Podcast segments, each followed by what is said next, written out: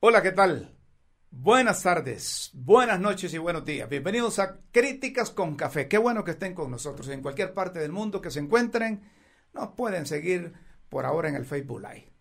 Teníamos unos meses, días, semanas, horas de no estar frente a los micrófonos, pero quienes llevamos el periodismo en la sangre siempre necesitamos de estar en contacto con la gente. Qué bueno que comenzamos esta relación en las redes sociales. Virtualmente estaremos todos los días de, 6, de 5 a 6 de la tarde. Críticas con café, con el mismo formato, compartiendo con ustedes, debatiendo, analizando, interpretando. Es un programa de opinión, un programa de opinión. De manera que bienvenidos a quienes están conectados en Honduras y en cualquier parte del mundo. Nos separamos unos instantes y comenzamos el programa. Críticas con café. Hoy, 28 de febrero de 2022. Apúntenlo, que es una forma de emprender en la comunicación. Es una forma de comenzar de nuevo, a pesar de la experiencia que tenemos en los diferentes medios de comunicación. Ya volvemos con ustedes. Hola a todos, soy María Elena Botassi y los invito a que sintonicen y sigan escuchando el programa Críticas con Café de Rómulo Matamoros. Vamos a oír conversaciones muy interesantes desde equidad de género, importancia de investigación y desarrollo de los cambios climáticos. Sintonicen. Nuestro fundamento en este programa será la Constitución de la República, la Carta Magna. Esto nos permitirá estar en permanente exigencia a nuestras autoridades el cumplimiento de la ley. ¿Por qué decimos el cumplimiento de la ley? Porque es cierto que ya llevamos un mes, pongámosle un mes, de la administración de Iris Mara Castro de Celaya, al frente de la conducción de los destinos del país. Inobjetable fue el resultado que se dio el 28 de noviembre pasado. Inobjetable con relación al triunfo del Partido Libertad y Refundación. Se consolidó doña Xiomara en la presidencia de la República y la ganó. Y digo que la ganó porque no hay duda de ninguna naturaleza. En el Ejecutivo hondureño, doña Xiomara tiene un respaldo de la generalidad del pueblo hondureño. Digo la generalidad partiendo del número de votantes, porque el Partido Libertad y Refundación obtuvo más de 1.700.000 votos. Fue contundente. Incluso que ni el mismo Partido Libertad y Refundación lo esperaba. Y digo esto que no lo esperaba porque muchos hondureños, aquellos hondureños indecisos, aquellos hondureños que están en la masa flotante, en los votos flotantes que califican los expertos, deciden a última hora por quién van a inclinar el voto.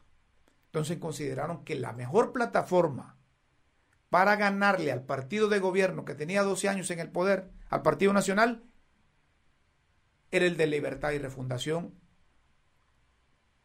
en alianza con el Partido Salvador de Honduras. Entonces muchos indecisos, muchos hondureños votaron contra Juan Orlando Hernández y el Partido Nacional y no hallaron otra plataforma mejor, con mayor opción que la del Partido Libertad y Refundación. Y así resultó. Así resultó. Entonces, la constitución de la República establece todo este proceso eleccionario. Y eso se respetó. Pero si donde tenemos problemas, aunque se arrechen conmigo, es en el Congreso Nacional. Y digo que en el Congreso Nacional tenemos esos problemas porque de todos es conocido que como se establece en el reglamento interior de el Congreso hondureño, Pues el 21 hay sesiones preliminares, el 23 se elige en propiedad y se toma posesión, el, el 25 es la primera sesión del Congreso Nacional. Y tuvimos dos juntas directivas. Y las dos juntas directivas pues tenían diferencias. Y digo diferencias con relación al número de votos de los diputados propietarios. ¿Por qué traigo a colación a esto? Porque para muchos, principalmente los seguidores del Libre, es un hecho consumado la junta directiva que dirige don, don Luis Redondo. Pero desde el punto de vista legal, constitucional, todavía le falta eso. Le falta que cocinar. Conmigo se molestan, pero no me importa, porque la mística de este programa va a ser respeto a la ley. Y mientras tengamos esta constitución de la República, mientras tengamos esta Carta Magna, esta va a ser nuestra guía. Y todo aquel que se salga de esta constitución, vamos a tener que objetarlo, criticarlo como estemos acostumbrados a usar el anglicismo, a cuestionarlo. Don Luis Redondo se siente seguro ahora, porque supuestamente las aguas volvieron a su cauce. Digo esto porque los 128 diputados, sin distingo de ningún color, acuden al Congreso. Pero, pero, una cosa es que se haya logrado un acuerdo al interior del partido de gobierno, del Partido Libertad y Refundación, entre sus 50 congresistas, y otra cosa es que ese acuerdo sirva también para legitimar la directiva que dirige el señor Luis Redondo sin tomar en cuenta a los 78 diputados más. Los políticos acostumbran a decir que así como se hacen las cosas se deshacen. Si, por ejemplo, el señor Calic ya afirmó que volvía a su partido, el señor Redondo está en la presidencia del Congreso y los dos consideran que deben seguir ahí, pues legalicen eso. Porque un acuerdo interno del Partido Libertad y Refundación no legaliza todo el accionar del Congreso hondureño. Hacemos hincapié en esto porque quizás estamos a tiempo todavía, porque se han tomado determinaciones ahí en el Congreso Nacional. Bien o mal, pero se han tomado. Y la gente cree que, eh, que así es, pero legalmente, legalmente, deben buscar un, quizás un instrumento, un acuerdo. Y ahí es donde debe salir el, liderazgo de, de los políticos hondureños. Y decir, miren, tanto Cálix como Redondo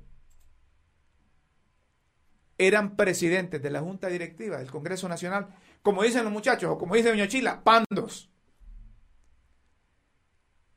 Pando, dicen los policías cuando encuentran a un carajo conduciendo un vehículo y no tiene documento. Ese vehículo va pando. O encuentran a alguien conduciendo una motocicleta y no, esa moto anda panda porque no tiene documentos. Entonces, la junta directiva del Congreso que dirige don Luis Redondo es panda. El señor Luis Redondo es pando. Aunque asistan al Congreso los 128 diputados. A veces me pregunto, ¿qué cuesta hoy en día sentarse, elaborar un documento y que lo firmen todos los 128 diputados? Porque yo escucho a los nacionalistas que dicen que ellos tienen voluntad de firmar ese documento. Entonces, si lo firman los nacionalistas, lo firman los del Libre, lo firman los liberales y lo firman los otros representantes de los partidos de maletín, no pasa nada, se legaliza todo. Que alguien va a decir, mire, las decisiones que se tomaron en el poder legislativo ya se han convertido en ley porque ya lo apoya la Corte Suprema de Justicia, el Poder Judicial. Pero no es una sustentación, es un argumento. Ese, decir que la Corte Suprema o que el Poder Judicial está aplicando las leyes que ha aprobado el Congreso que dirige don Luis Redondo. Porque entonces, a medida que avance el tiempo, a medida que aprueben más iniciativas de ley, a medida que, a medida que aprueben más leyes, se va a ir enredando más el asunto. Elabórense un documento. Un documento, y hay, hay, expertos en el, en el gobierno de la República, en el Congreso, en donde por única vez los 128 diputados, en vista de que hubo estas diferencias en la elección de la, de la Junta Directiva de Jorge Cálix y la dirección de y la elección, perdón, de la Junta Directiva de Luis Redondo. Por única vez firmamos este documento en vista de que todos están de acuerdo en legalizar esta Junta Directiva de Luis Redondo. Y no pasa nada. Y lo, y lo, y lo publican en el diario oficial La Gaceta. Porque ahora también, miren, eso de la publicación en el diario oficial La Gaceta es algo de protocolo. ¿Verdad? Si la verdadera ley es la que se aprueba ya. Se acostumbra a que, se, eh, que entre en vigencia a partir de su publicación en el diario oficial La Gaceta. Entonces, hay que superar esas cosas, ya estamos a tiempo. Cualquiera puede presentar hoy en día un recurso ante la Corte, Suprema de Justicia que para unos también expanda en vista del proceso que se siguió para elegirlo entonces no entiendo cómo los de Libre y cómo los de Salvador de Honduras buscan respaldo en la Corte Suprema de Justicia que se les aplique la ley que aprueban en el Congreso si están en contra de esa Corte Suprema. Estamos a tiempo de arreglar ese proceso, hombre. Pensemos en función de los intereses del país, en función de los intereses de Honduras, y volvamos a la, a la legalidad. Volvamos al respeto a la ley. Miren, si el mayor problema que tenemos en Honduras es que no respetamos la ley. Por eso yo hoy quise iniciar el programa con la constitución de la República. La constitución vigente, la Carta Magna, la que nos va a permitir reflexionar a todos y al que se salga de ella hay que encauzarlo. Humildemente propongo que elaboren un documento, las partes, todos los diputados. Ahora, si los cachurecos andan jugando mal,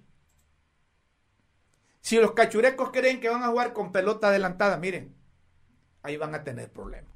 Solo legalizan con la, mitad más uno de los votos que establece el reglamento interior del Congreso hondureño para que todo lo que se actúe en ese poder del Estado sea legal. Si no quieren los nacionalistas, no lo harán. Pero tienen 50 votos del Partido Libertad y Refundación.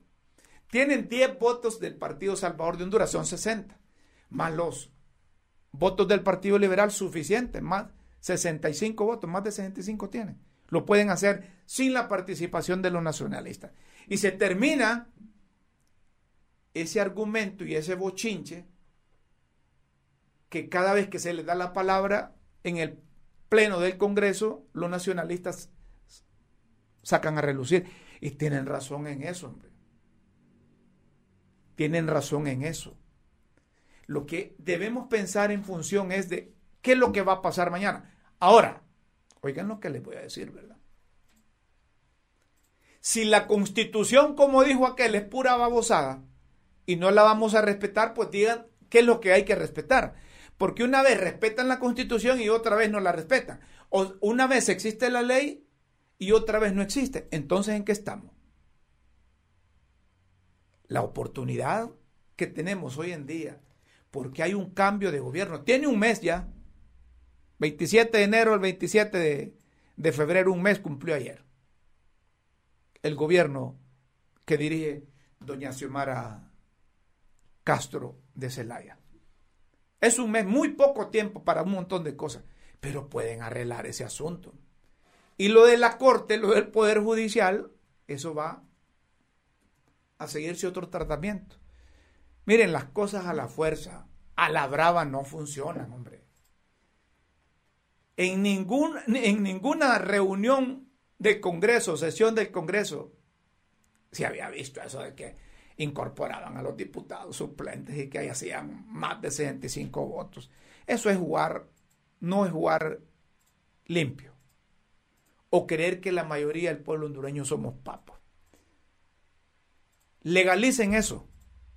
Ya Jorge Cálix no tiene aspiraciones y el único que queda ahí y que goza del respaldo de libre de doña Xiomara, de don Manuel Zelaya Rosales es eh, Luis Redondo. ¿Por qué no lo pueden hacer? Previendo más adelante. Ahora, oigan lo que le puedo decir. Si ustedes, los del Partido Libertad y Refundación, los del Partido Salvador de Honduras, tienen programada otra cosa, más adelante, decir que hay que montar una constituyente, que hay que hacer eh, eh, consultas populares y que por aquí que por allá, ya esa es otra cosa. Pero legalmente lo que está pasando en el Congreso no está, no está enmarcado en ley. No está, no está cumpliéndose con el reglamento interior del Congreso hondureño. Aunque se molesten conmigo, pero eh, iniciamos el programa con esto porque es necesario recalcarlo, es necesario insistir, es necesario poner los puntos sobre las sillas, hombre. Si cumplir con la ley nadie pierde.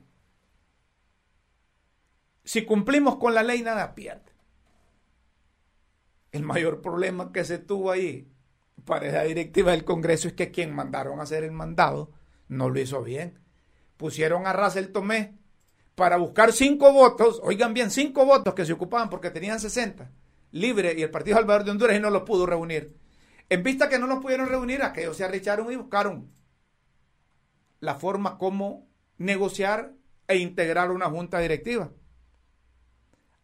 Al ver el grupo de Jorge Cálix que no lograban 75 votos, entonces se apartó un grupo de libres y se fueron para allá y tenían mayoría y Jorge Cálix iba a ser presidente. Pero entonces vino el populismo, echaron los activistas, los dirigentes al Congreso hondureño para, entre comillas, legitimar a don Luis Redondo. Pero ahí no hizo bien el mandado Racel Tomé. Bueno, vamos a hacer una pequeña pausa aquí en Críticas con Café. Luego seguimos con ustedes. Saludo muy efusivamente al distinguido y experimentado periodista, buen amigo, don Rómulo Matamoros, que se inicia una nueva etapa en su vida profesional con su programa tan ampliamente conocido y preferido por muchos, incluido yo, Críticas con Café, esta vez a través de las redes sociales. Muchos éxitos, querido amigo, y siempre manténgase crítico, propositivo, demostrando la alta calidad profesional que usted tiene.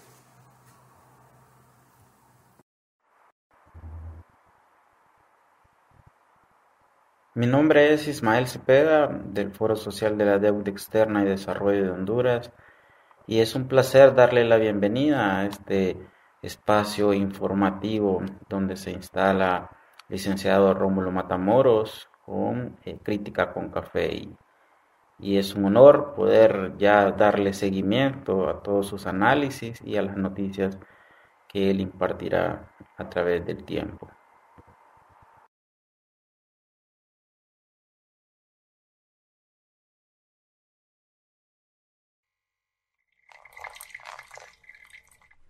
Seguimos, señoras y señores. Eh, me dicen que hoy se, se accidentó el, el, primitivo Maradiaga. Ramón el primitivo Maradiaga, técnico del equipo platense. Estuvo en varios equipos, ha estado en varios equipos y estuvo en la selección nacional y fue seleccionado nacional. Ramón el primitivo Maradiaga iba de Galpa hacia Puerto Cortés iba con, con, su compañero Kevin Zelaya. Y resulta que el vehículo le hizo una mala jugada. El primitivo Maradiaga pegó en un, en un paredón y luego el vehículo le colió y fue a caer entre dos pinos. Miren ustedes qué suerte la del primitivo Maradiaga. Si no pega en esos dos pinos, a saber que estaríamos transmitiéndoles a ustedes qué información, porque se pudo haber ido a la hondonada, aunque allá habían otros pinos, pero fue susto el que se llevó el primitivo Maradiaga, que tuvo una pequeña herida, sangró, pero gracias a Dios, tanto él como Kevin Zelaya, que es otro compañero eh, de, trabajo ahí en el Platense, del primitivo Maradiaga, pues eh, eh, tuvo este accidente. Mire qué suerte que oportunamente la parte de atrás del, del pick-up del, pico fue a caer entre los dos, entre los dos pinos. Si no están esos dos pinos, el vehículo hubiera, hubiese rodado más, si hubiera ido a la hondonada. Pero qué bien para, para el, el primitivo y su acompañante Kevin, que están sanos y como dicen, salvos. Ya están superando ese problema, están ilesos y luego se van a trasladar, si no es que lo han hecho, a, Puerto Cortés, a donde dirigen. A propósito del, Motagua, el nene Obando, el nene Obando, César Obando, el nene Obando, que fue jugador del, Motagua y de la selección también, entrenador de las categorías inferiores del equipo azul profundo, eh, lo nombraron hoy titular del ciclón azul. Qué buena para el nene Obando porque conoce todas las vicisitudes que atraviesa el equipo. Conoce todo lo que sucede al interior de la, de la administración de eh, el segundo equipo más popular de Honduras. Así es que el nene Obando ya está con la primera, hoy tuvo la primera sesión con los eh, eh trabajadores, con los jugadores del equipo. Y, es un, es un, era un exquisito jugador. ¿Verdad? El Nenio Bando era uno de esos jugadores de mucha técnica, de mucho toque, como dicen, ponía el, el balón donde el ojo lo dirigía. Muy buen conductor, un buen tocador de balón, un buen mediocampista. Llegaba muy bien adelante. Era como decían antes los técnicos, era un 9, un 9. Se metía por donde era y ahí anotaba. Así es que felicidades a, al Neno Bando y el equipo sur profundo después de esa tundeada que le dio el, el, el Sonder. 5 a 0 le metió. Yo creo que fue el vaso que rebalsó, la gota que rebalsó el vaso allá en la junta directiva. Eddie, no te enojes, hombre, no te molestes. Eddie Atala, el amigo que está al frente del, Motagua junto a todos los muchachos. El hay equipos que tienen sus bajones y el Motagua está en ese bajón. Así que no, no te preocupes. Llevamos 5, 30 minutos. No sé si hacemos una breve pausa. ¿Cómo están las comunicaciones? Está bien, perfecto. Allá en producción me dice que tenemos que ir a una pausita más y, luego seguimos aquí en Críticas con Café. Le auguramos al periodista Rómulo Matamoros el mejor de los éxitos con su nueva proyección a través de su programa Críticas con Café, que se inicia a partir de estos días en, en las redes eh, sociales. Sabemos que es un programa lleno de amenidad, de comentarios sobre la actualidad nacional e internacional y que será muy visto y escuchado. Damos la bienvenida al programa Críticas con Café que muy acertadamente dirige el apreciado y directo amigo Rómulo Matamoros Escaño.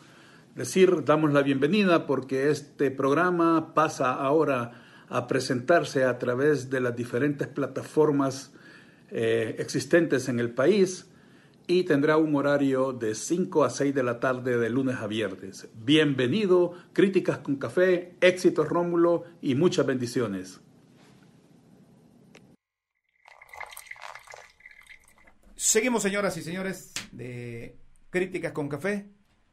Miren que hay un tema que quiero compartir con ustedes, que es de inclusión social. En la Secretaría de Desarrollo e Inclusión se ha dado un ejemplo de cómo se ha dado un ejemplo de cómo deben incorporarse todos sin distingo de ninguna naturaleza a trabajar. En esa secretaría se le ha dado oportunidad a un trans, a un transexual. Estas personas que en el reciente pasado eran objeto de, de discriminación, ellos tienen una identidad de género que no coincide con su sexo y desean hacer una transición eh, eh, permanente al sexo con el que se identifican. Por lo que suelen buscar, unos buscan asistencia médica para ayudarles a, a conformar su cuerpo, alinear su cuerpo con su sexo identificado. La principal diferencia de un transexual y un transgénero tiene que ver con la forma en que se usa y se experimenta. En la actualidad hay prácticas de salud de las personas transgénero. Todavía usan la palabra transexual, pero se reconoce que ya no es un término más eh, inclusivo y afirmativo. A propósito, quiero que escuchemos el testimonio del doctor Dylan o Dylan Duarte, un profesional de la medicina que, que se ha declarado trans, transexual, y que está trabajando en la Secretaría de Desarrollo e Inclusión. Hola, soy Dylan Duarte, soy médico general y soy la primera persona trans que en 200 años al Estado de Honduras le ha reconocido su identidad de género. Soy parte de la Secretaría de Desarrollo e Inclusión CEDIS en donde por primera vez se ha tomado en cuenta y se ha validado mi identidad de género. La presidenta Xiomara Castro dijo en su toma de posesión que tomaría en cuenta a las personas de la comunidad LGBTI y el ministro José Carlos Cardona, siguiendo los mandatos de la presidenta, está cumpliendo. El Estado hondureño ha violentado de manera sistemática nuestros derechos como personas y como parte de la comunidad LGBTIQ, sobre todo como parte de la comunidad trans. Esto, por pequeño que parezca, senta un precedente en pro de una ley de identidad de género que valide nuestra existencia y nuestros derechos. Bueno, ahí está Dylan Ferrera. ¿Por qué es importante esto? Hay grupos de la comunidad lésbico, gay, transexual, bisexual,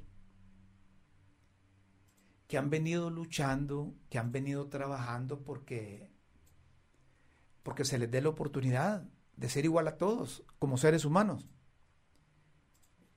Hay una asociación de derechos humanos, Cozumel Trans, precisamente que han venido luchando y que han venido trabajando porque se les reconozca su derecho.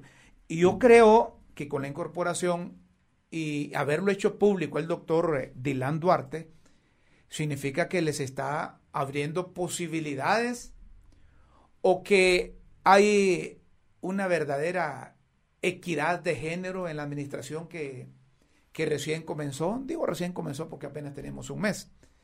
¿Cuáles serán las posibilidades que ve esta comunidad?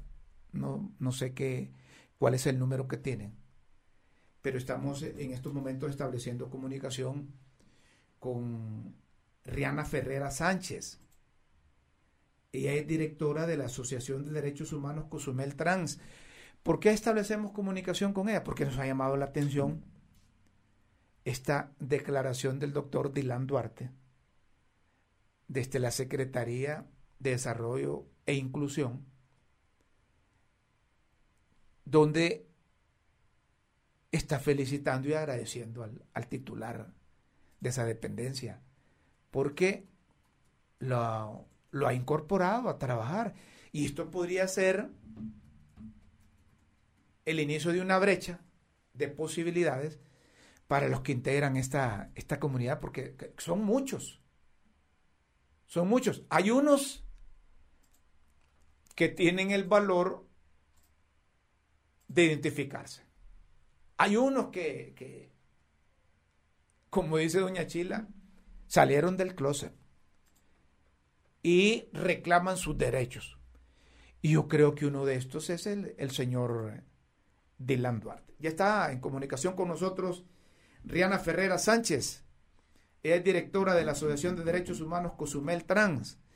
Eh, primero, eh, Riana, quiero preguntarle qué cantidad, qué cantidad de, de miembros tiene esta asociación. ¿Y significa algo para ustedes el hecho que, el doctor Dylan Duarte los eh, eh, haya salido públicamente agradeciendo a la Secretaría de Desarrollo e Inclusión? Buenas tardes, bienvenida a Críticas con Café.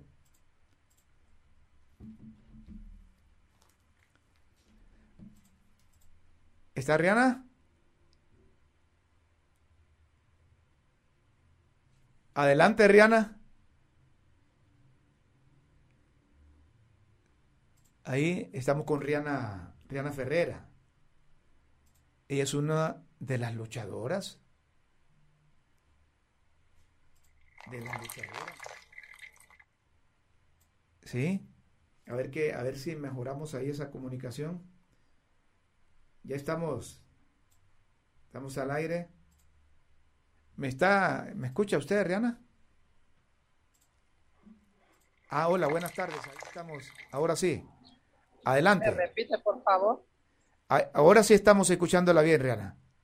Eh, solo preguntaba, le, le, preguntaba a Rihanna, eh, ¿qué significado tiene para ustedes que el doctor Dylan Duarte haya públicamente felicitado a las autoridades de CEDIS por su incorporación como empleado de esa dependencia.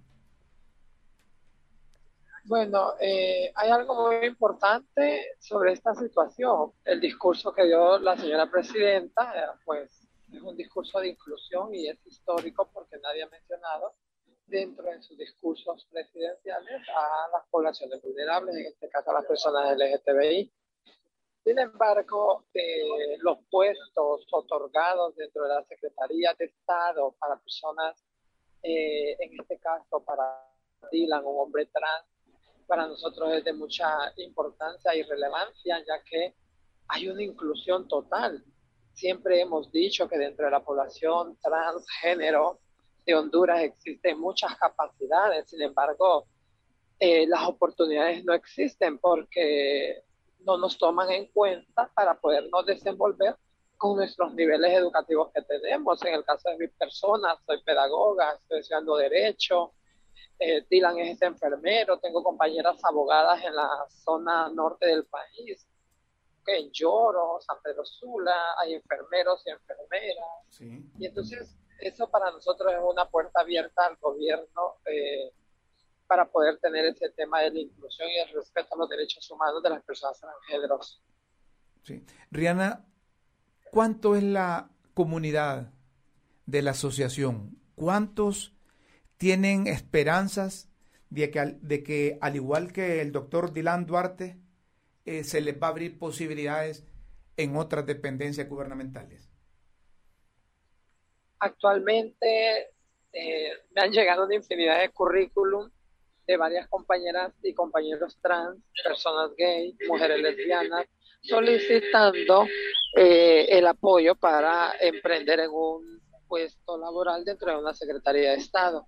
Sin embargo, estamos hablando de la población como el 15, 15 personas dentro de la capital que estarían tratando de postular y ver de qué manera se puede otorgar eso, ese, ese trabajo para poder realizarlo. A ver, 15 currículum de trans los tienen eh, listos para hacer gestiones y buscar posibilidad de empleo.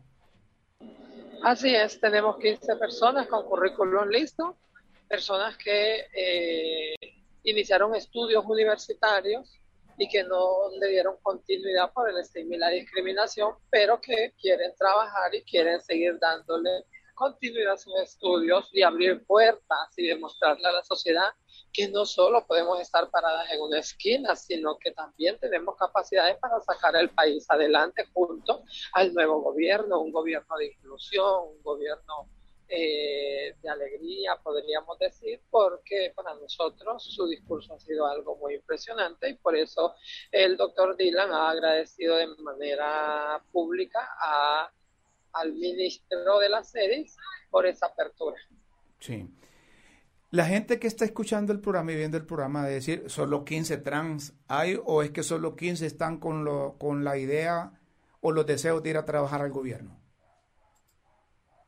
Solo 15 personas eh, han entregado el currículo, no solo para trabajar en el gobierno, sino que en empresas privadas, eh, pero nosotras eh, hemos hablado con el alcalde, el vicealcalde, eh, hemos hablado con algunos diputados y diputadas para ver de qué manera podemos tocar el tema de la inclusión laboral sin discriminación, como dice el Código Penal, eh, para personas transgéneros en el, bueno, en el país. Sin embargo, actualmente, repito, son 15 personas que han entregado y que tienen la disponibilidad y el deseo de poder trabajar, ya sea en una institución pública o privada. ¿A dónde les gustaría ir a trabajar? No tienen específicamente, sino que solo de, manera general, pública o privada.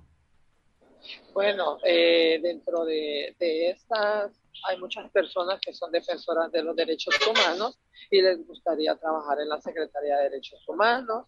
Otras, eh, pues, están apostando en el tema de salud, como ser el departamento de VIH y otras infecciones de transmisión sexual esperamos que el doctor Mateo pues, pueda aperturar ese departamento una vez más, ya que en el gobierno anterior fue cerrado, y pues eh, incluir a las personas que hemos venido trabajando el tema de la prevención del VIH, otras infecciones de transmisión sexual.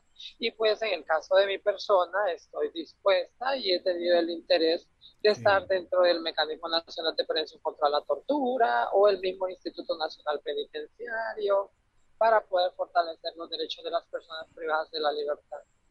Sí. Ahora, ¿cuánto es el, el número de miembros de la comunidad LGTB? Actualmente no contamos con una base o una estadística de personas LGTB porque hay personas que dentro de la sociedad son abierta, abiertamente LGTB y hay otros que no son abiertamente LGTB. Y antes hablábamos de un porcentaje, que era el 1.5 de la población existente en el país adulta. Pero esto ha venido incrementando. 1.5 adulta adulta antes del golpe de Estado. Luego del golpe de Estado, que la comunidad salió a las calles a luchar por sus derechos, a, visibilizarse como persona, pues esto ha ido incrementando. Y pues en todos los espacios políticos, eh, gubernamentales vamos a ver personas LGTB que no son abiertas, pero que se identifican y que no dicen soy gay, soy lesbiana o eh, ¿verdad? Por su situación de la discriminación que existe, existe en el país. Pero actualmente se ha elevado este, porcentaje ahora al 5%, que es algo impresionante porque a pesar de que ellos no quieren salir del closet, tienen comunicación con algunas líderes y lideresas de las organizaciones LGTB para decir que tenemos el apoyo de ellas y ellos. Muy bien. Bueno, Rihanna, le agradezco mucho que haya aceptado esta comunicación y siempre Críticas con Café estará pendiente de las acciones y las ejecutorias que realicen ustedes. Y me parece que, que, el señor, el doctor eh, Dylan Duarte ha hecho bien, ha hecho bien publicitar el hecho de que en CEDIS se está abriendo la posibilidad y se está hablando de una dependencia de inclusión, como lo ha dicho la presidenta Xiomara Castro. Gracias por estar con nosotros. Muchas gracias. Bueno, está Rihanna, que es una de las luchadoras, Rihanna Ferrera. Rihanna Ferrera. Ella es directora. Rihanna Ferrera es directora de la Asociación de Derechos Humanos Cozumel Trans. A toda esta gente hay que darle la oportunidad. Hay personas lésbicas, gay, transexual y bisexual que tienen enorme capacidad, compromiso y que son humanitarias.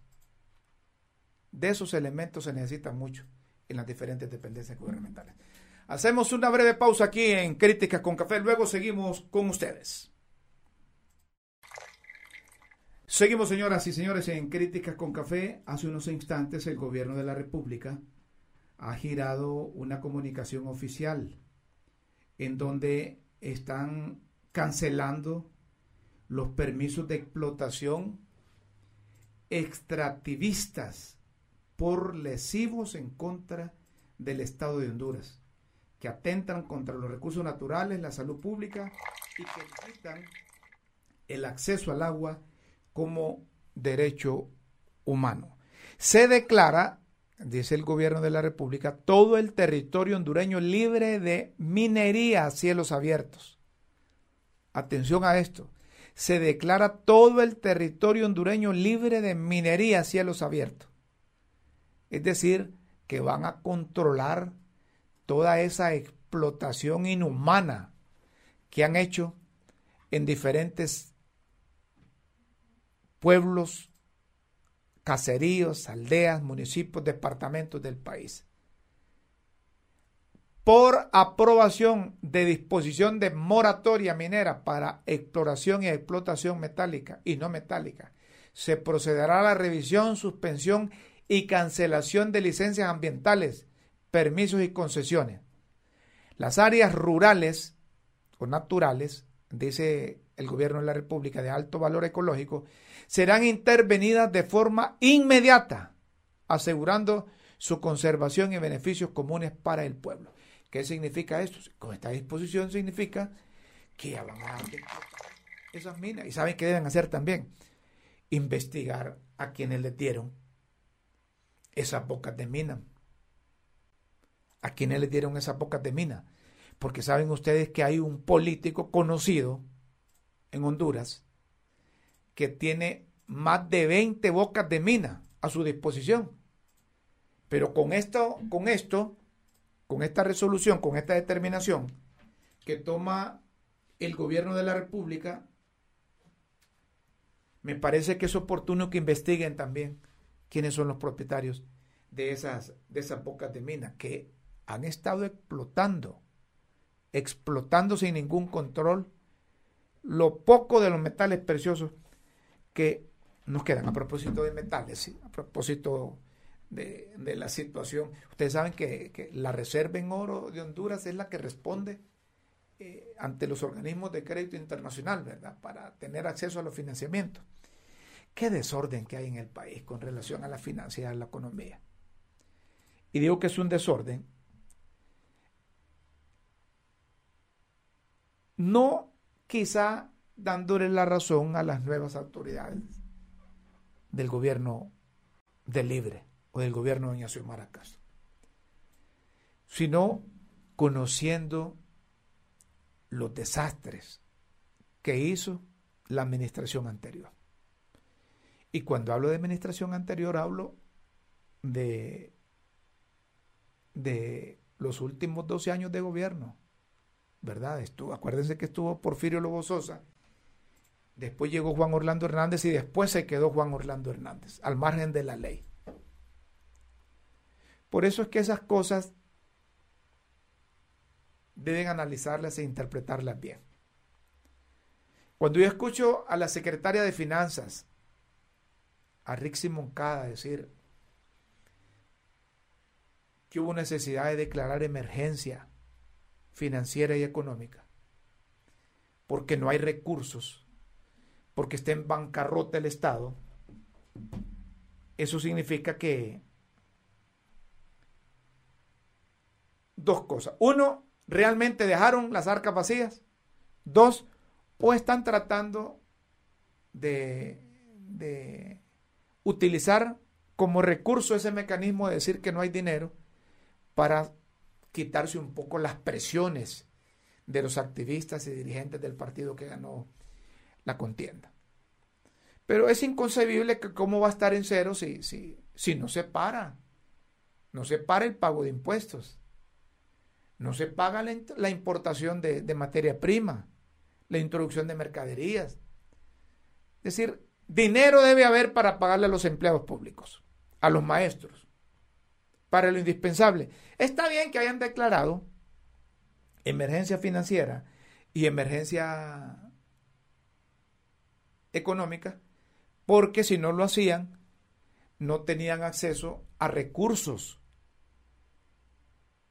con los organismos de crédito internacional, particularmente con el Fondo Monetario Internacional. De esto de economía y finanza vamos a tener oportunidad de hablar más adelante. Eh, digo en los otros programas, porque recuerde que a partir de hoy, 28 de febrero, de 5 a 6 de la tarde estaremos por esta vía. Transmisión directa desde la capital de la República de Honduras, Tegucigalpa y Comayagüela.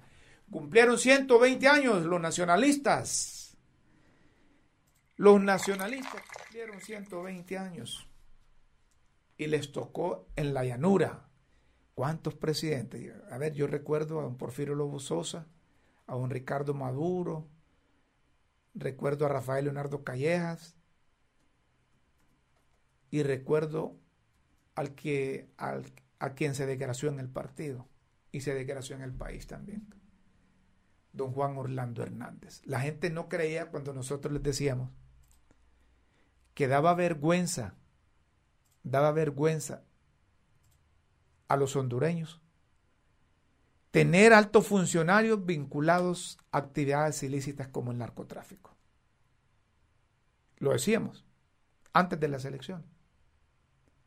Y miren en lo que ha quedado el país, nacional e internacionalmente.